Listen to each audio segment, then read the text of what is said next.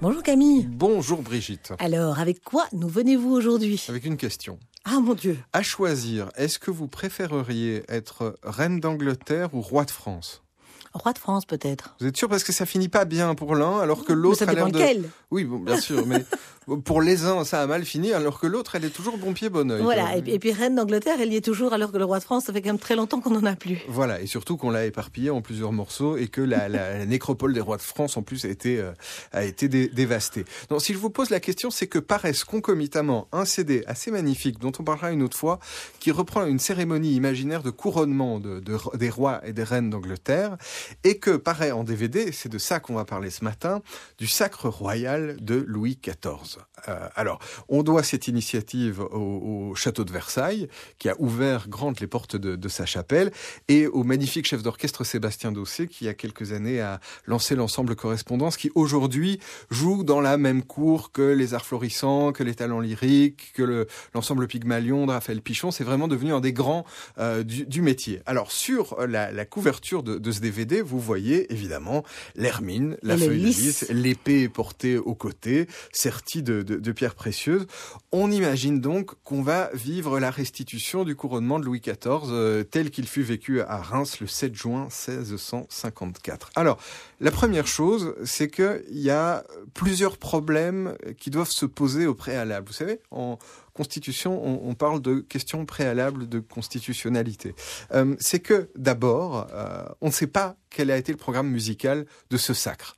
Alors, euh, Sébastien Dossé, qui est à la fois un, musicien d'un immense talent, mais aussi un grand intellectuel, s'est mis avec les équipes du château de Versailles, le CMBV, à réfléchir au programme tel qu'il aurait pu figurer. Alors, comment est-ce qu'ils y sont parvenus? C'est très simple. Ils ont essayé de retracer d'abord les événements, le, le, le déroulé tel qu'il a pu avoir lieu. Ils ont mis la main sur les paroles, et puis ils ont regardé un peu quels étaient les compositeurs qui gravitaient déjà autour du roi à cette époque-là, et ils ont retracé une messe telle qu'elle aurait pu euh, avoir lieu. Mais ce qu'on entend finalement, c'est un peu comme les dinosaures dans Jurassic Park du point de vue de la biologie euh, moléculaire.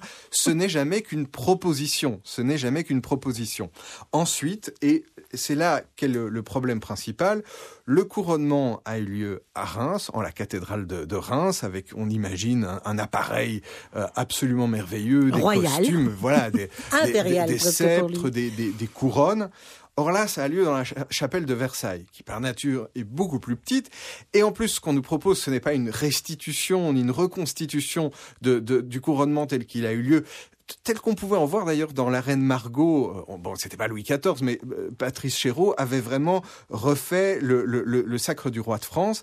Ici, on assiste à un concert en fait, avec dans l'assistance déjà une salle un peu clairsemée, ce qui fait un petit peu cheap, et en plus bah, des gens qui sont venus écouter les concerts comme vous et moi, donc euh, dans des pullovers un peu bigarrés. Pas très royaux. Voilà, donc ça déjà c'est pas très royal. Donc petit effet de déception pour ceux qui voulaient un peu de kitsch et un peu de, point de vue image du monde.